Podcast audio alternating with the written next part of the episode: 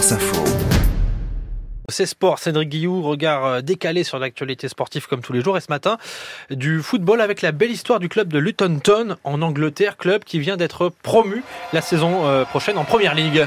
Exactement, ça nous plonge tout de suite dans l'ambiance. Hein. Ce que vous entendez, euh, ce sont les habitants de Luton qui étaient dans les rues hier avec euh, les écharpes et les bières à la main hein, pour célébrer euh, leurs héros, les joueurs de l'équipe locale promue effectivement en première ligue anglaise. Luton, c'est une ville ouvrière qui est située à 50 km au nord de Londres, 184 000 habitants. Et ce qui arrive à ce club, eh bien, c'est digne des meilleures séries télé puisqu'il y a encore 9 ans, 9 ans seulement, l'équipe évolue en cinquième division en Angleterre. Donc l'équipe a multiplié les exploits ces dernières années. C'est ça. Ils ont multiplié les exploits, les accessions pour se retrouver, euh, vous le disiez, en première ligue.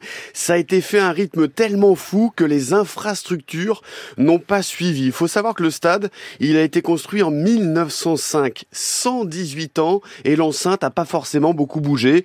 Les sièges sont usés, les projecteurs sont abîmés. Il n'y a que 10 000 places disponibles dans le stade. En première ligue, généralement, c'est 40 000. Là, c'est 10 000. Par exemple, à Laval, ils sont 18 000. 18 000 la capacité. Châteauroux, 17 000. Là, en première ligue, 10 000.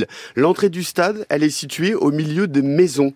Elle surplombe en fait euh, les jardins de plusieurs propriétaires. Et puis un autre exemple du côté atypique de Town, les conférences de presse d'avant-match se déroulent où? Eh ben dans le bar des supporters. Il n'y a pas de, il y a pas de salle de presse. Vous imaginez des joueurs de Ligue 1 traverser la route tranquille pour aller donner une conférence de presse dans un bar à côté. Eh bien, c'est ce qui se passe à Luton, club qui va devoir quand même un petit peu investir euh, durant euh, l'intersaison. On parle d'un peu plus de 11 millions d'euros pour que son stade soit homologué en Première Ligue, mais on a hâte de voir à quoi va ressembler euh, la suite, la suite de l'histoire de ce club qui est vraiment anti-foot business. C'est rafraîchissant en tout cas cette histoire. Merci beaucoup Cédric Guillou. C'est sport tous les matins dans le 5-7.